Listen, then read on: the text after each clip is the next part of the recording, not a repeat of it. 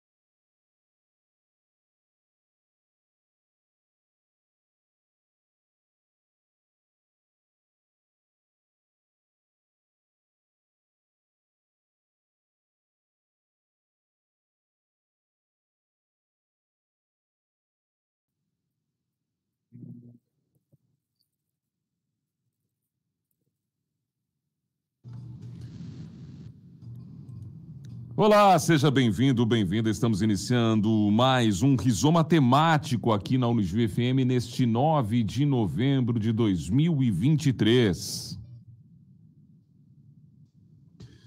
Rizoma temático também no YouTube, no nosso canal. Faça a inscrição e participe também eh, compartilhando esta live, esse programa. A guerra parece ser uma característica intrínseca à natureza humana, por isso, ao longo da história, são incontáveis os conflitos entre povos pelo mundo. E, infelizmente, a atualidade e evolução de nossa civilização não trouxe, ao contrário do que se poderia supor, a paz e racionalidade pelo mundo. Uma das regiões onde conflitos históricos aconteceram vive outra vez um momento dramático. Estamos falando do Oriente Médio, onde Israel e Hamas travam há semanas uma guerra que, na verdade, envolve toda a região e tem razões de outra época, envolvendo árabes, palestinos e judeus. Para debater essa situação, o Rizoma traz o tema Conflito no Oriente Médio, a guerra que nunca tem fim. E para participar desse debate, nós temos aqui o professor Gilmar Bedin, graduado e mestre doutor em Direito e pós-doutor em Teoria Política Contemporânea, professor aqui da Unijuí, líder do grupo de pesquisa Direitos Humanos, Governança e Democracia. E também o professor Mohamed Nadir, do Marrocos, professor visitante de Relações Internacionais da Universidade Federal do ABC, mestre e doutor em História pela Universidade de Coimbra, que atua principalmente nas áreas do Oriente Médio e Norte da África. Na Universidade Federal do ABC, ainda é membro do Observatório de Política Externa e da Inserção Internacional do Brasil e coordena o Laboratório de Estudos Árabes. Sejam bem-vindos. Rizoma Temático no ar aqui na Unijuí FM. Professor Bedin, eu vou pedir licença aqui começar com o nosso professor convidado ah, lá que nos, está em São Paulo, né? ah, participando do programa conosco, professor Mohamed.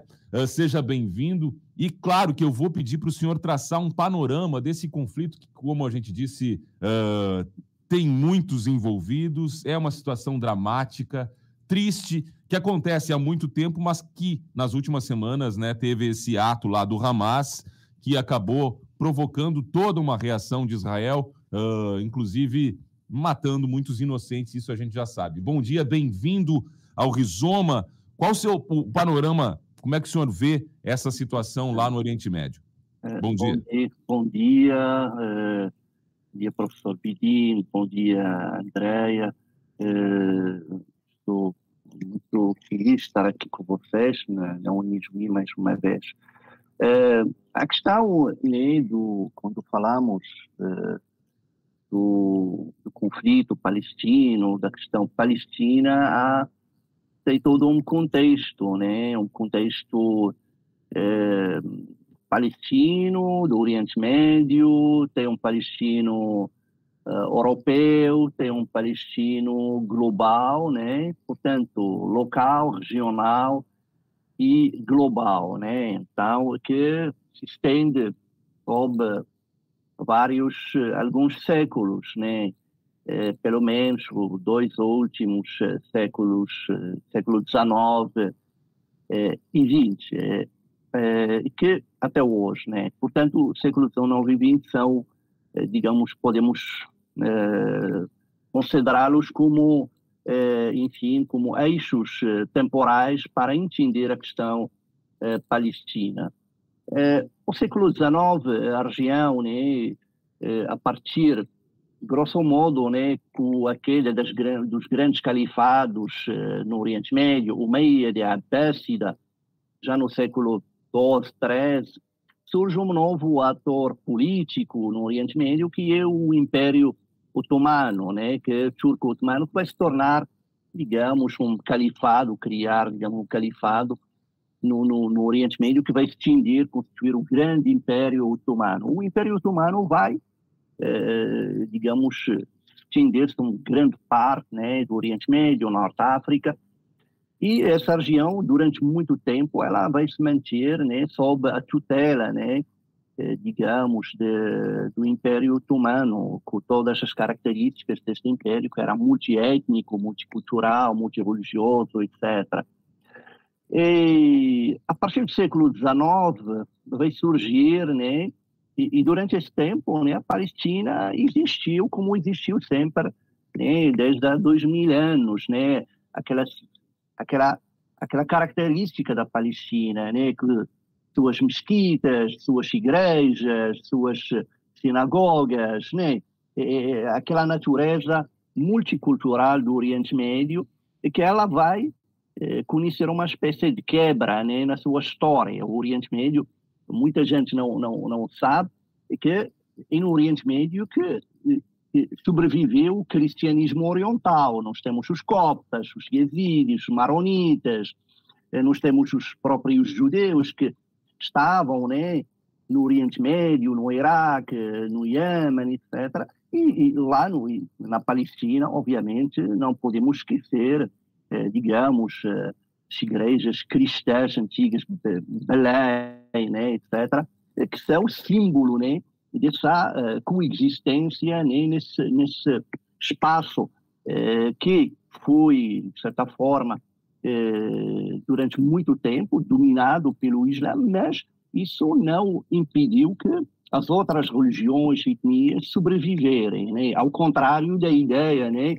Eh, que se veicula do Islã opressor, etc., etc., o Islã dominador, eh, hegemônico, etc., que não é verdadeiro. O século XIX vai criar uma nova realidade. Qual é essa nova realidade? Na Europa, a Europa, durante muito tempo, né, foi, eh, digamos, a partir do século XV e XVI, a Europa vai sair como um novo ator internacional que vai dominar o mundo, né? portanto, é a partir do século XV e XVI que o Ocidente vai se expandir, vai, eh, digamos, criar territórios, etc., dominar outros espaços, colonizar outras terras, etc. E chegamos ao século XIX, né? Em pleno período colonial. E este período colonial, do século XIX, vai começar a haver grandes lutas entre os grandes impérios, britânico, francês, otomano, né, russo, etc. E, e, e, e, também durante esse período do século XIX, que vai haver uma grande vaga antissemita dentro da Europa. Como você sabe, a Europa sempre ela dentro da Europa sempre houve uma questão é, conhecida aqui, a questão judaica. Havia uma questão judaica, ou seja, um problema judaico, ou seja, que os ocidentais enfim, eh, com, com, enfim, com ligações com, com uma visão cristã eh, muito mitológica do que os judeus tinham matado o Cristo, etc. E tudo isso mudou, de certa forma, a consciência ocidental e se mantive, de certa forma, essa opressão sobre os judeus.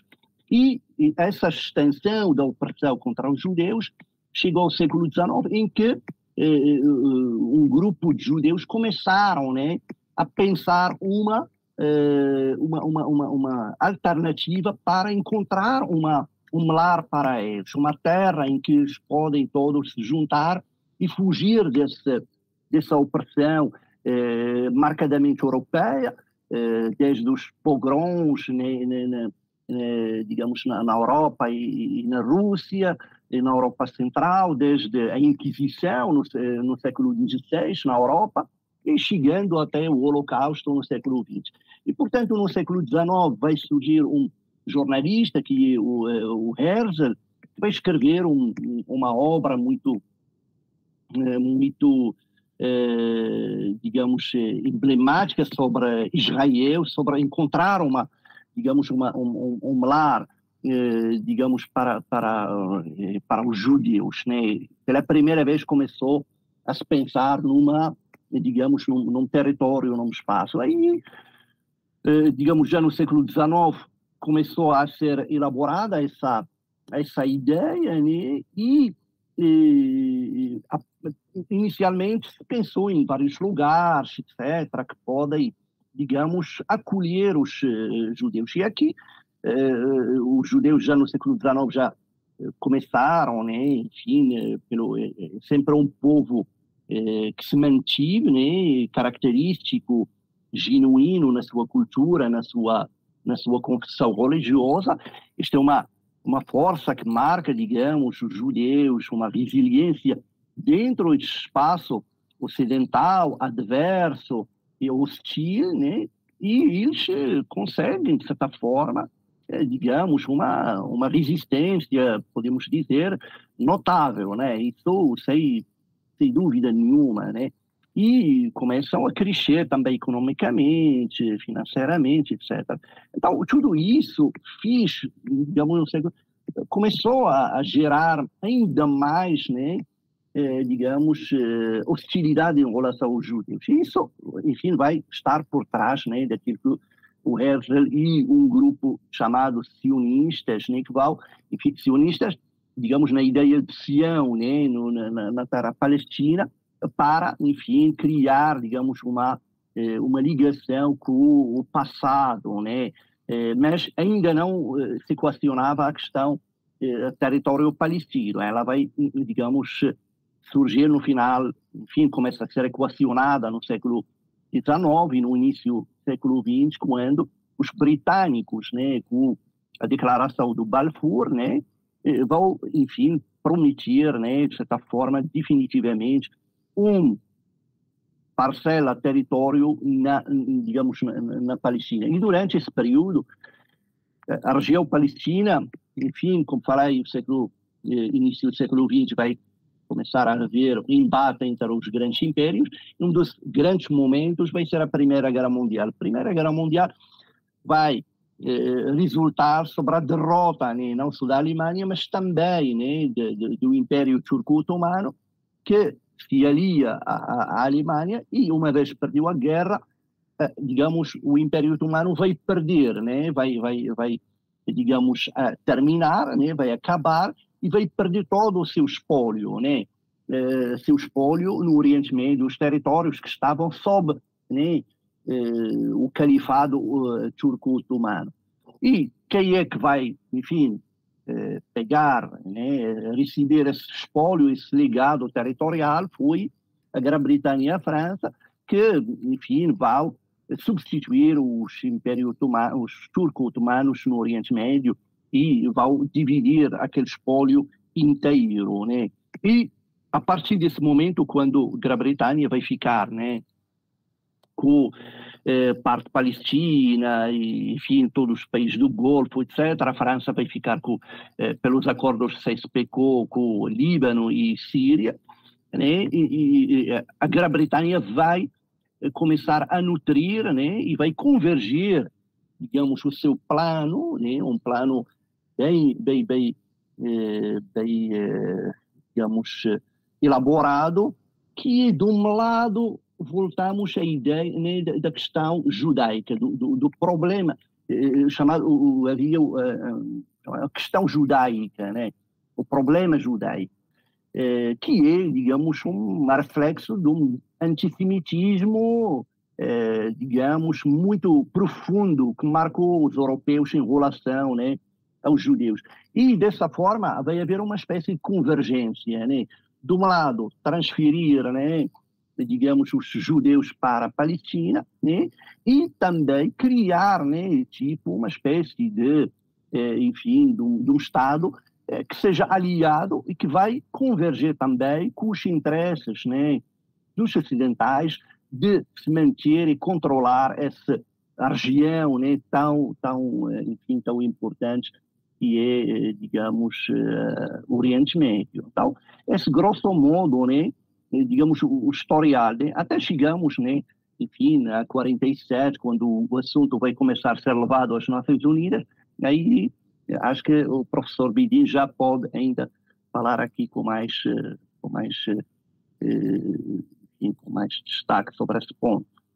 Certo, professor Mohamed. Uh, professor Bedin, seja bem-vindo mais uma vez aqui ao Rizoma. Como fez esse resumo, né, essa recapitulação da história até chegar a esse momento, né? Mas como o professor Mohamed disse, ainda tem um outro capítulo que é a criação do Estado de Israel, que é, é esse local onde fica é, toda essa história contida ali, né? Mesmo e ainda desatando agora nessa nesse ato aí que culminou já em mais de 10 mil mortos uh, nesse conflito Israel-Palestina, Israel-Hamas.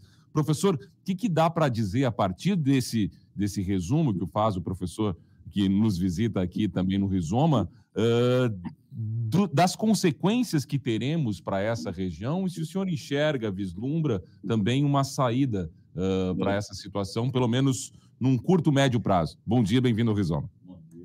É uma alegria, Douglas, estar participando, cumprimentar o meu caro amigo Mohamed, cumprimentar todos que estão nos ouvindo. De fato, o professor uh, Mohamed traz, eu acho que o elemento central do atual conflito. É uma região que passou por várias transformações históricas, mas que eu acho que o professor Mohamed faz o recorte correto do do século XIX, século XX, quando eu acho que se introduz na região um modelo de vida ocidental que é o modelo do Estado territorial. Ao se construir esse, essa ideia a partir das discussões feitas na Europa, a partir do movimento sionista, também as discussões que o professor Mohamed chama atenção da onde poderia se estabelecer esse Estado de Israel, se deveria ser uma ilha, se deveria ser junto a esta região no Oriente Médio e tal, é todo um debate sobre uma inovação, de uma certa maneira, para o grupo, do, vamos chamar assim, para a nação judaica, porque a nação judaica sempre se dispersou sobre o mundo. E pós 1945, com as grandes uh, consequências do Holocausto, nazista e outras, fortalece essa ideia de dos judeus terem uma pátria e uma pátria no sentido mais ocidental, ou seja, de um estado territorial. Isso é definido então a partir desse movimento a essa região por questões históricas e ela traz consigo, acho que uma coisa muito importante que o professor Mohamed chama atenção. Pela primeira vez na história, você vai segmentando esses grupos étnicos, grupos que eram acostumados a viver de forma plural, de forma intensa, de forma, eh, eu diria assim, também conflitiva, mas eh, dentro de uma convivência razoável nessa região do mundo. E, ao mesmo tempo, então, a partir das, da resolução da ONU, começa a se criar um território, ou seja, no modelo ocidental, um território que vai ser o Estado de Israel. Inicialmente, os grupos mais fortes da região, os grupos árabes, não aceitam esse, esse recorte mais é, é, territorial e, bom, tento também a destruição do que era Israel nascente. Isso tudo vai criando, de uma certa maneira, um grande conflito com nova feição na, na região, porque introduz esse modelo de vida ocidental que ela é mais segmentada e territorialmente definida.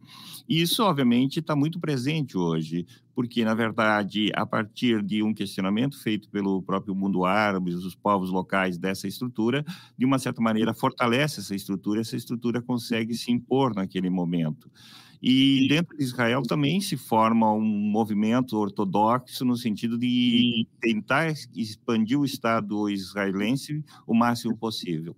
Tudo isso vai gerando novos conflitos. Então, se o nosso ouvinte está acompanhando, olhar para a faixa de Gaza, é um é uma região mais populosa do planeta, porque nós temos aí o que? Uma faixa de uns 10 quilômetros por 40 quilômetros, onde tem 2 milhões e 100 mil pessoas vivendo. Então, a gente pode imaginar o número de pessoas por metro quadrado num lugar como esse.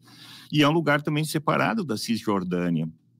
Isso faz com que pensar no Estado palestino teria que pensar um Estado de território descontínuo. E, e, tudo isso cria novas dificuldades. Portanto, de uma certa maneira, o conflito atual é um, um conflito étnico, mas ele também é um conflito territorial e ele também é um conflito criado a partir desse movimento que entendeu que, pela mesma primeira vez na história, uh, os judeus deveriam ter um estado territorial para si próprio. E introduzindo uma região que ela não se move tanto por essa questão do território, mas por questões dos grupos étnicos e nesse sentido o professor Mohamed pode nos ajudar a entender um pouco melhor e como esses grupos, diferentes grupos étnicos, eles convivem nesse lugar. Então, normalmente, quem está nos ouvindo pensa que, por exemplo, mesmo na faixa de Gaza, que é um lugar pequeno, só tem árabes. Mas não, temos igrejas católicas, temos colégios eh, cristãos e assim por diante. Ou seja, tem mesmo na região uma grande diversidade. Como dentro de Israel também existe uma grande diversidade de árabes e judeus. Agora mesmo, recentemente, a gente vê a, medida de Israel de, de, de devolver para a faixa de Gaza um conjunto de 100 mil trabalhadores da faixa de Gaza que estavam trabalhando em Israel. E tudo isso tem um, um conjunto imenso de consequências, porque tem consequências econômicas, tem também a consequência de uma maior segmentação da população.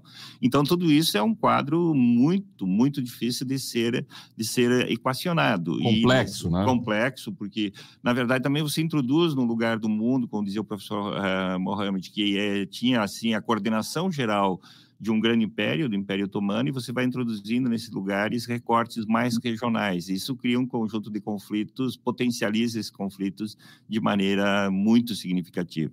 E, claro, esses recortes mais regionais e mais de concentração de grupos étnicos específicos ou grupos religiosos específicos também permite que surjam movimentos fundamentalistas, ortodoxos, que vão purificar nossa cultura, ou seja, um pouco a ideia daquilo que a gente chama de uma espécie de fanatismo, no sentido de entender que uma compreensão sobre o lugar, sobre a história, sobre a vida, sobre a religião, a única que vale é a minha. E, obviamente. O Hamas, isso, um exemplo. Um exemplo disso. E, mas também tem movimentos em Israel que pensam da mesma forma, que são chamados movimentos ortodoxos. Nesse sentido, né, não, eu gosto muito de uma imagem construída um professor de direito constitucional, que diz uh, a verdade como um grande espelho que Deus, os deuses deram ao homem, e quando ele entrou na atmosfera, ele se partiu em muitos pedaços pequenos. Então, cada um tem um pouco da verdade. E ninguém tem a verdade em si. E, justamente, a guerra atual nessa região, ela tem uma origem nesse sentido da segmentação territorial, de um predomínio ético, e também tem uma visão fundamentalista do que eu sou e do que o outro é. E, nesse sentido, falta um espaço de diálogo, de reconhecimento do outro. Então, nesse sentido, esses grupos mais fundamentalistas, obviamente, vão negar a existência do outro, e isso uhum. aumenta o conflito, aumenta a violência e tal. Bom, interromper esse processo não é algo simples depois de instalado.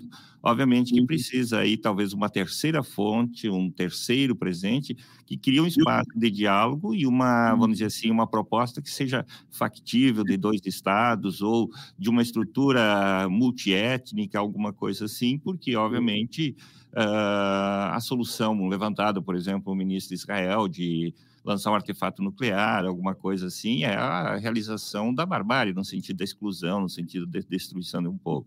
Então, obviamente que hoje prevalece, naquele momento histórico, nesse, nesse contexto histórico, grandes fundamentalismos, e nós temos que criar uma, eh, uma janela de oportunidade para conversar. Obviamente, conversar entre os diferentes, o que não é tão simples assim, nesse caso específico. Professor Mohamed, além disso que o professor Bedin coloca, nós vivemos tanto do lado do Hamas, que é um, um, um, um movimento, vou chamar assim, extremista, né?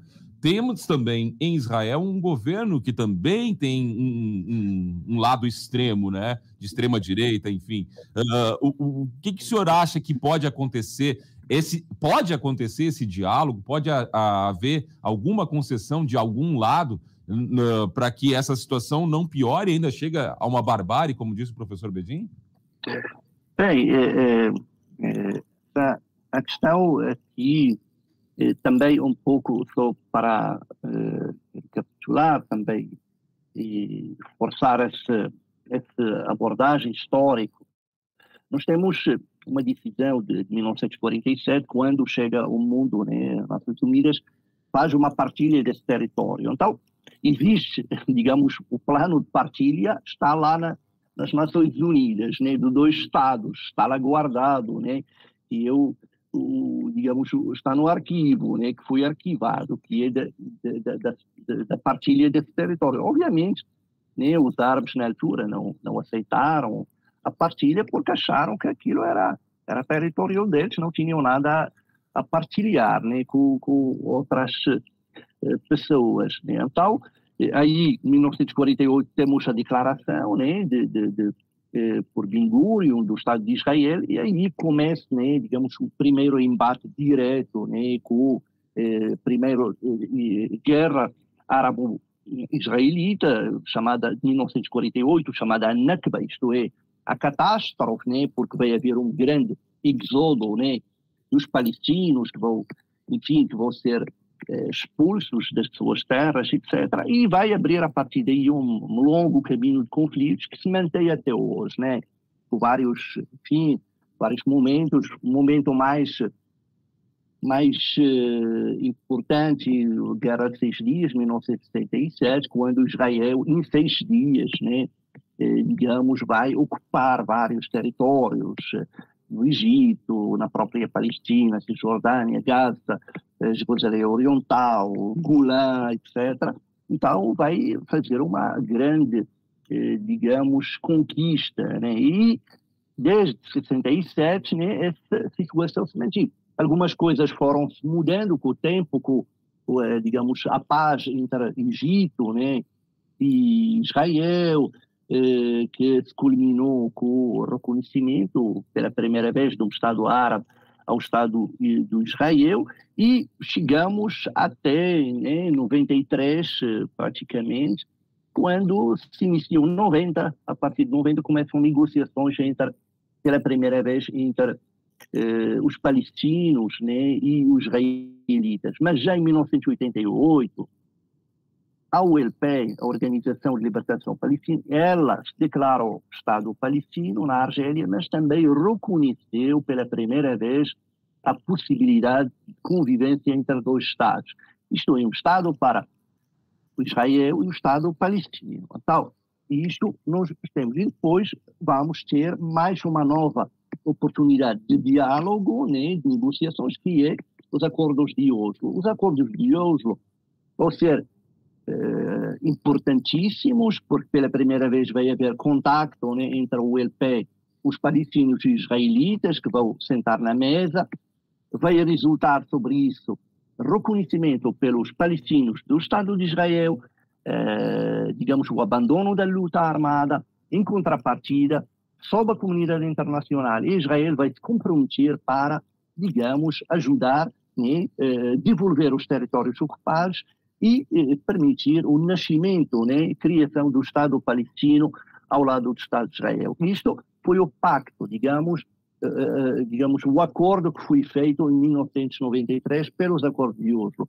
Esse acordo não foi, digamos, eh, levado à prática, não foi concretizado e isso atrasou até aos nossos dias essa situação que é agora, que é, chegou ao momento em que um, um, momento muito paradoxal, né? É, que é, curiosamente, uma situação em que até dia 6 de outubro nós tínhamos os acordos de Abraão, em que havia sete países que reconheceram o Estado de Israel, que são, eh, para além de, de, de, dos palestinos, do Egito, da Jordânia, nós tínhamos países novos, como o Bahrein, Emirados Árabes Unidos, Sudão, Marrocos, que estabeleceram relações diplomáticas com Israel, reconheceram o Estado de Israel e portanto, nós tínhamos tudo, era mil maravilhas no Oriente Médio. Digamos, achávamos que o mundo ia, definir esta região, vai prosperar, vai tornar a região né, do progresso. Só eh, eh, situação, entretanto, localmente, dos palestinos era extrema, né? A situação de Gaza, todo o mundo existem estudos, eh, documentários, filmes sobre como a vida em Gaza era extremamente difícil, né? Concentração de pessoas, dificuldades de desemprego, etc. Né? E Cisjordânia, o que tínhamos? Tínhamos cada vez mais o aumento né, dos colonos.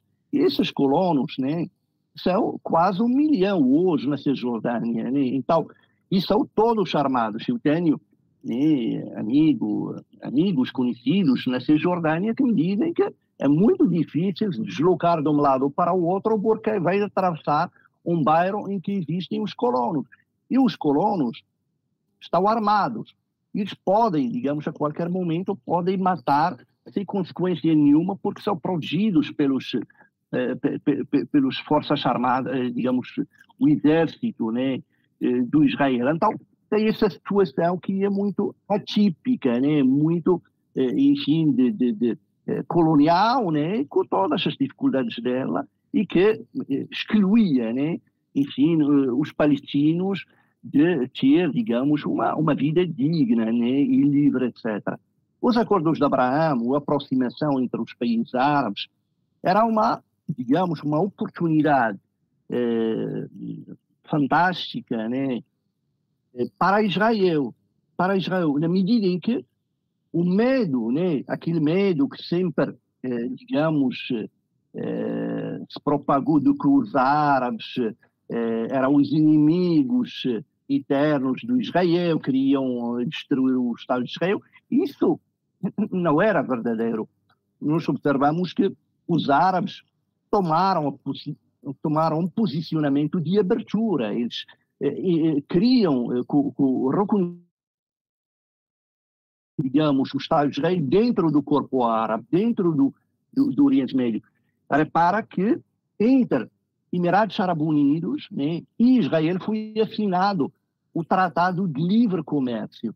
E são os contratos, agora, durante este ano, são de bilhões de dólares. Ou seja, nós tínhamos, digamos, algo que mostra que os países árabes eh, são, digamos, pragmáticos e flexíveis e definitivamente se entenderam de que Israel faz parte né, eh, digamos, desse projeto do Oriente Médio. Acontece que na Palestina a situação não muda. Eh, digamos, cada vez mais nós observamos né, um aumento né, dos, dos ultra-ortodoxos, né, dos religiosos, que aí está, tem uma visão que, que cresceram muito, cresceram não só em termos do, do, do número, mas também em termos políticos. Eles se tornaram também ativistas políticos e dominaram o parlamento eh, israelita e começaram a influenciar as pautas políticas. E esses, digamos, essa ala né, eh, religiosa, eh, fundamentalista e eh, politicamente militante, ela tem uma outra visão do mundo, ela tem uma outra visão da Palestina, uma visão que eu chamaria uma visão messiânica, né? que é de que a Palestina é a terra prometida para o povo eleito, que é o povo judeu. Ponto. E que este território não podia nem existir além de, de, dos próprios judeus. E isso vai com a ideia né, inicial né, de algumas salas do sionismo de que né, eh, Israel tem que ser é um Estado para os judeus, isto é, um Estado político, mas também um Estado étnico, né, racial e religioso. Né? Então, tem esses uh, elementos, uma espécie de, de, de, de, uma, uma espécie de teocracia racial, né, étnica, que, enfim, que excluiu os outros. Né? E esse, digamos, eh, digamos esse caráter excludente, é que está, digamos, na origem né, desse não haver, não avanço para um acordo né, que seja justo, etc., entre as duas partes. Então, isso, né, como, como, como disse, chegou ao ponto né, de, de, de, de viragem no dia 7 de outubro. Então, é, importante, né, quando analisamos, nesse momento de, dificuldades, né, tentar também entender, digamos, o, é, o contexto, né? não, não, não dá para entender, né? nós como historiadores entendemos apenas os efeitos, né? os resultados, as consequências. Há sempre, digamos, um, digamos, um, contexto em que eh, se originam os problemas. Então, esse elemento é fundamental para entender né, os problemas e tentar eh, resolvê-los. Ora, do outro lado, eh, a partir, enfim, do, do, de, 7 de outubro, eh, para Israel o Ocidente, não querem que se discute a questão do contexto, ou seja, não pode falar de causas, apenas tem que falar de efeitos, ou seja, tem toda, né, uh, digamos, a, retórica, uh, digamos, se, se, se foca no que o Hamas fez, né? Então, uh, e, e isso é, é obviamente, retoricamente, pode ser, eh, digamos, útil para quem utiliza essa retórica, porque desvia, digamos, eh, enfim, os fundamentos do problema, mas também eh, ela complica né, para entender os fundamentos de um, um, problema e também evita que haja né, um pensamento para resolver um problema, que é o problema palestino. Então, é, curioso, paradoxal, nós tínhamos no século XX né, o problema judeu dentro da Europa, né, que, é, e hoje nós, tínhamos, nós temos né, uma coisa chamada o problema palestino, o problema árabe, né, que é, digamos, tornou, de certa forma, o símbolo, né, de repente, do, do, do enfim, do, do, inimigo, do estabilizador, do, do opressor, sinônimos que vão, né, enfim, eh, digamos, aumentar a islamofobia, etc., etc., eh, contra, eh, contra esse, enfim, esse mundo árabe-muçulmano que sempre né, a prova está aí no, no, no, Oriente Médio, que sempre foi multiétnico e que mostrou pelos acordos de Abraão a capacidade né, de, digamos, se abrir e de, enfim, de aceitar o Estado de Israel durante muito tempo eh, digamos, de certa forma, foi, eh, enfim, eh, enfim, não aceito, né, etc. Então, a situação é um pouco essa. Creio que hoje mesmo para, digamos, os o, digamos, o, núcleo duro, digamos, a ala mais dura em Israel, da direita, militarista, que quer defende, digamos, uma, uma, uma solução militar, né? Eh, além, digamos, de um grande apoio dos Estados Unidos e do Ocidente, que também né, adere a essa, eh, digamos, a essa solução militar do problema, isto é, tem que acabar com, com Hamas, né? mas o que observamos na prática é, digamos, uma guerra contra os palestinos. Quer dizer, você não vai amanhã dizer ou apagar da história que se mataram, né, eh, digamos, milhares e milhares de crianças. Isto, por si só, ele vai pesar no futuro, na memória, tal como, né, digamos, no dia 7 de setembro, pesou na memória dos israelitas, né? Eh, porque os israelitas e a sociedade israelita ela está fundada sobre essa ideia né, de, eh, digamos, na gênese dela, sobre essa da perseguição, eh, da opressão, da hostilidade, etc. Então, isto está, na, digamos, na, no consciente do, do, dos judeus. E é um acontecimento, ou seja, que o Estado de Israel vai permitir esta segurança, isso não se verificou no dia 7 de outubro e abalou a sociedade eh, israelita. Agora, por outro lado, também temos que entender que a sociedade palestina ela esteve abalada durante 75 anos, em que não, como, sabe, a mídia europeia ocidental, mais uma vez, ela não faz, digamos, um, um digamos uma, eh, uma, uma, uma reflexão racional dos problemas. Não.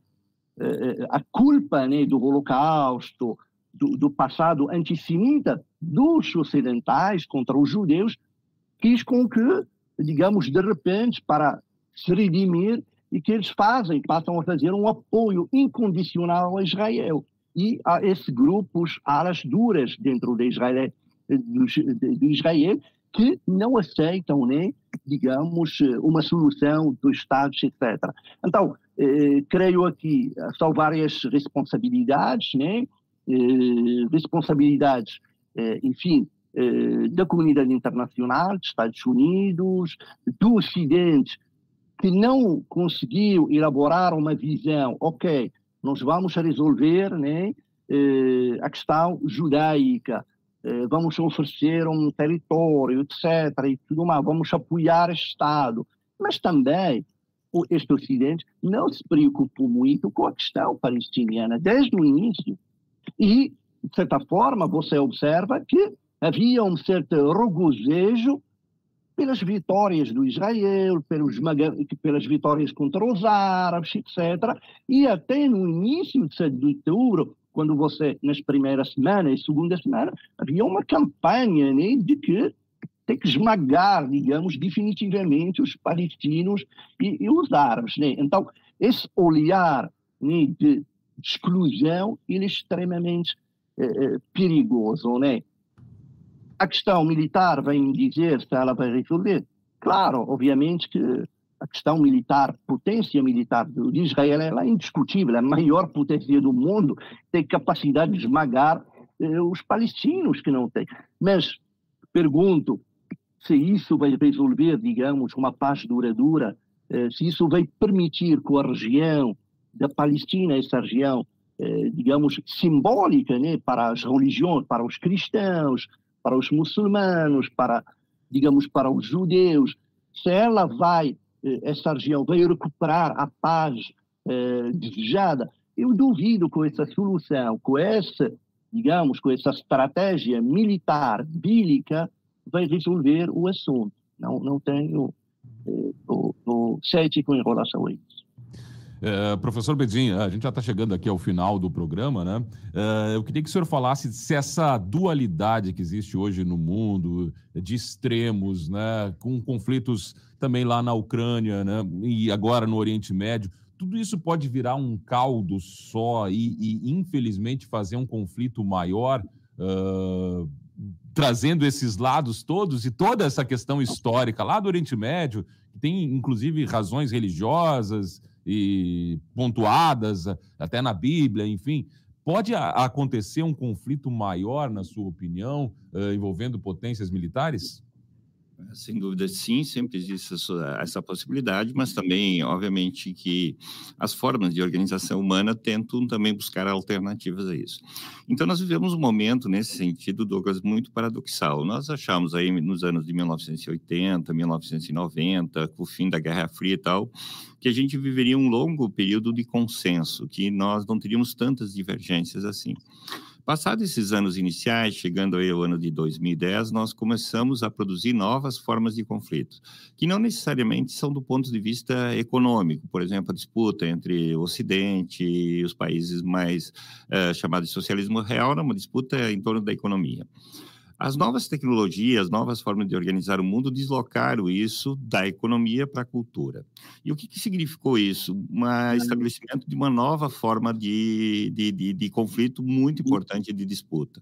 Então, as grandes questões hoje elas são culturais, elas são religiosas e elas estão presentes, sem dúvida, seja no conflito da Ucrânia, que é um pouco o que eu chamo de uma linha de fratura entre duas civilizações, a cristã ocidental e a cristã ortodoxas, como elas também estão presentes nessa disputa entre Israel e a Palestina, ou Israel, o mundo árabe e tal.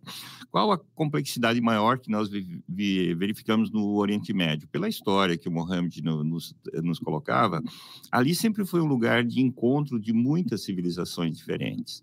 E a Europa, com, vamos dizer assim, o apoio à ideia de criação do Estado de Israel, justamente nessa região do mundo, como uma forma de compensar o Holocausto, ela criou criou novos problemas, deslocou esse, essa disputa para um outro lugar. E, no fundo, ali nós temos, de fato, um convívio duro, difícil de duas civilizações diferentes. E que vai gerar, do ponto de vista, por exemplo, do Ocidente, que é onde nós estamos como um todo, uma disputa sobre o sentido disso. Né? Então, ao contrário de, historicamente, por exemplo, que o professor Mohamed falava de, uma, de um grande sentimento antissemita e tal, né? o que nós vemos no Ocidente é uma certa incorporação pelos grupos mais à direita de uma defesa, eu diria assim, acrítica das posturas, não tanto do, de Israel como sociedade, mas do, do, governo de Israel atual.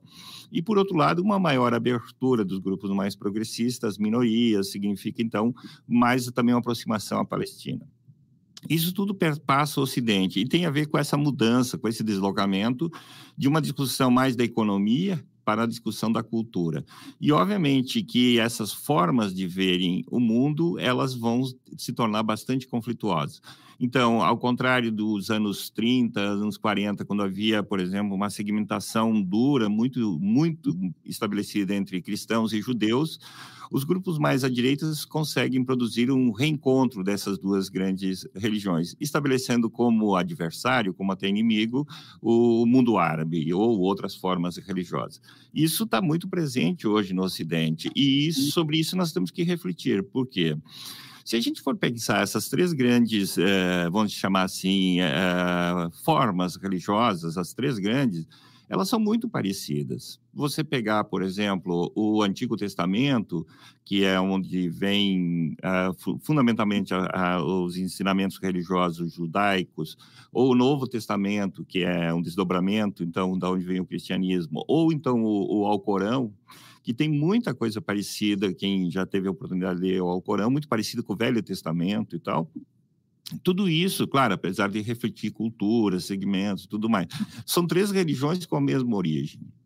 As pessoas acham que, por exemplo, a distinção entre um cristão e um muçulmano, ou um cristão e um judeu, o judeu muçulmano é uma coisa assim absolutamente extraordinária, como se fossem é, princípios religiosos absolutamente extraordinários. E não é verdade isso. São três religiões que tentam, de uma certa maneira, se tornar dominantes em contextos históricos diferentes, mas que partilham de muitos ensinamentos comuns. A forma de olhar para a constituição do mundo, essas coisas todas são muito semelhantes. E são as três grandes religiões universalistas que nós temos. Então, o que, que nós temos que pensar, nós que, eu digo assim, nós, eu digo assim, aquelas pessoas que querem interagir com o mundo de uma forma pragmática, de uma forma pacifista, de uma forma de buscar alternativa e criar espaço de diálogo. Olhar para tudo isso como, diria assim, como um, um estranhamento, no sentido de dizer, Olha, as diferenças que existem são importantes, mas elas não são tão importantes dizer que um grupo é superior ao outro. E temos que criar espaço a partir, por exemplo, das Nações Unidas e os órgãos internacionais que levem esses grupos todos a dialogarem de alguma forma. Porque, como dizia o Mohamed ao final, será que a saída para isso será uma saída militar? E a saída militar é, por exemplo, de lançar um artefato nuclear, é, por exemplo, de matar 2, 3 milhões de pessoas que estão em determinados locais. Eu me parece que isso é o lado bruto da vida, aquilo que a gente vai chamar de um mundo mais selvagem, de uma forma mais selvagem de, de, de se comportar. Então, eh, eu vejo assim como uma pessoa inclinada para buscar o diálogo e também construir alternativas mais pacíficas, de que essa região também tem uma presença dos órgãos internacionais mais forte a partir dessa mudança que aconteceu a partir de 7 de outubro, que é uma mudança muito importante, recoloca na hora do dia todo o que fazer com a faixa de Gaza, o que fazer com o Estado palestino. O professor Mohamed chamava a atenção para os acordos de Oslo, por que a ONU não cumpriu, de fato, não obrigou ao cumprimento dos acordos de Oslo, por que foi permitindo que lentamente fosse sendo ocupada parte da Cisjordânia. Tudo isso tem uma responsabilidade internacional. E eu acho que, estando as coisas como estão, o tipo de enfrentamento que ocorreu, o tipo de consequências que teve a partir do ato do próprio Hamas, só uma força, uma terceira força, uma força internacional, pode, no curto prazo, estabelecer algum tipo de estabilidade para evitar que as populações, seja de Israel, seja do Líbano, seja então da Palestina, ou mais especificamente a faixa de Gaza, sejam totalmente destruídas porque, de uma certa maneira, também, se a gente não conseguir colocar um lugar, de criar um lugar de equilíbrio disso, também vai voltar, e o professor Mohamed tem razão, do despertar do antissemitismo em todo o Ocidente, porque essas coisas, normalmente, elas são equacionadas, o, o vamos dizer assim, as atrocidades cometidas pelo nazismo deixou é, mais silente esses movimentos, mas com o que está acontecendo hoje também, pelo menos a polícia americana tem chamado a atenção, a Polícia Federal Americana, né, de que há um movimento antisionista dentro da sociedade americana muito grande. Então, eu acho que, na, na verdade, nós estamos numa situação em que todo mundo está perdendo, e eu acho que, pensando a partir das relações internacionais, é necessário criar um espaço institucional multilateral de diálogo dentro dessa estrutura da ONU. E levando em conta já o que aconteceu, que são fatos, são dados, a gente está está se falando já em 12 mil mortos dessa guerra, é muita gente, né? E pensando nas crianças, pensando no futuro. Eu acho que nós, seres humanos, temos dado uh, exemplos históricos de muitos atos irracionais, mas também temos dado exemplo de muitos atos racionais, potenciais, pacifistas. Eu quero crer que, aos poucos, a partir dessa grande mudança simbólica que houve com tudo isso, a ONU também passe a adotar novas atitudes em relação a essa região. Tem que produzir um lugar de estabilidade, primeiro, para evitar uma constante ampliação da, da matança de pessoas que não estão diretamente ligadas ao conflito, e, num segundo momento, que se cria um espaço, de fato, para a estabilização de dois estados. E que esses dois estados tenham consciência da necessidade de produzir lideranças que, uh, que sejam capazes do diálogo. É a única forma de construir desenvolvimento. Se nós ficarmos todos no nosso cantinho, entendendo que o melhor é xingar o outro ou que melhor é matar o outro, obviamente que as nossas sociedades vão ter como reflexo não o desenvolvimento, mas sim o regresso social, no sentido da destruição da sociedade.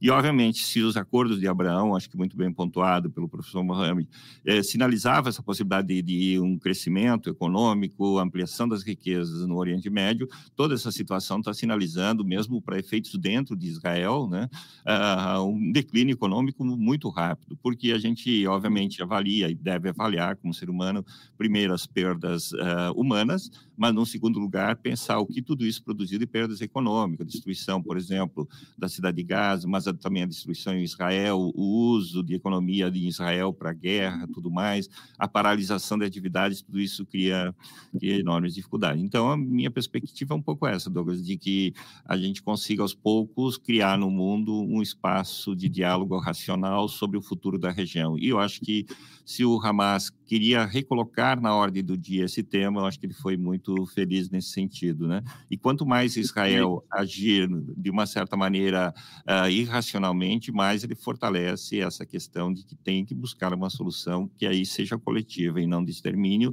como foi em outro momento histórico. Muito bem. Claro que é um tema muito denso, muito amplo, que a gente poderia tratar aqui em inúmeros programas mas infelizmente aqui o tempo nesse programa acabou. Eu quero agradecer aqui ao professor Mohamed Nadir, que gentilmente nos atende aqui, fazendo esse apanhado histórico tão importante para entender um pouco do conflito atual que acontece lá no Oriente Médio. Professor Mohamed, muito obrigado aqui pela sua participação no Rizoma da Unijuí FM. Obrigado, Douglas. Obrigado, professor Pidim. Deixo só dois autores muito importantes para quem tem interesse para conhecer a questão palestiniana, dois autores israelitas, grandes historiadores, que são Elan Papé e Avi Schleim. São grandes historiadores eh, israelitas que descrevem, digamos, eh, de uma forma muito objetiva, digamos, a história né, da, da, Palestina, do conflito, e que desconstroem muitos dos mitos né, que são né, muito, enfim, eh, vinculadas na mídia hoje pela, enfim, pela imprensa, pela rapidez né, da informação. Então, acho que eh, é, é preciso eh, parar, como falou o professor eh, Didi, e, e, e, buscar né, nesse passado né, soluções para o presente e para não embarcar né, nessa, enfim, nessa nova eh, onda de, de, de, de violência né, ou de estado de natureza, como dizia Hobbes, né? Professor Bedin, também, da mesma forma, muito obrigado por trazer novamente seu conhecimento aqui e falar sobre um tema tão difícil, né, tão denso, mas que é importante a gente debater aqui, até para não ficar com opiniões muito rasas e baseadas só em acontecimentos uh, que são trágicos para qualquer lado e para qualquer perspectiva. Obrigado, Douglas, pelo convite. Eu acho que o desafio de todos nós hoje, não só brasileiros, mas todos nós, cidadãos do mundo, assim, é não cair, eu diria assim, na, na cilada de pensar coisas simples para situações complexas. No fundo, esse, essa questão toda ela é muito complexa, é difícil, mas eu tenho certeza que o ser humano já soube inventar tantas coisas, vai inventar também uma solução que seja possível criar a paz. Muito obrigado. Certo, ficamos por aqui então. O Rizoma Temático volta na próxima semana, trazendo mais um tema, mais convidados aqui na Unisu FM, nas ondas do rádio e também no YouTube, para você. Uh, se inscreva no nosso canal e compartilhe esse vídeo.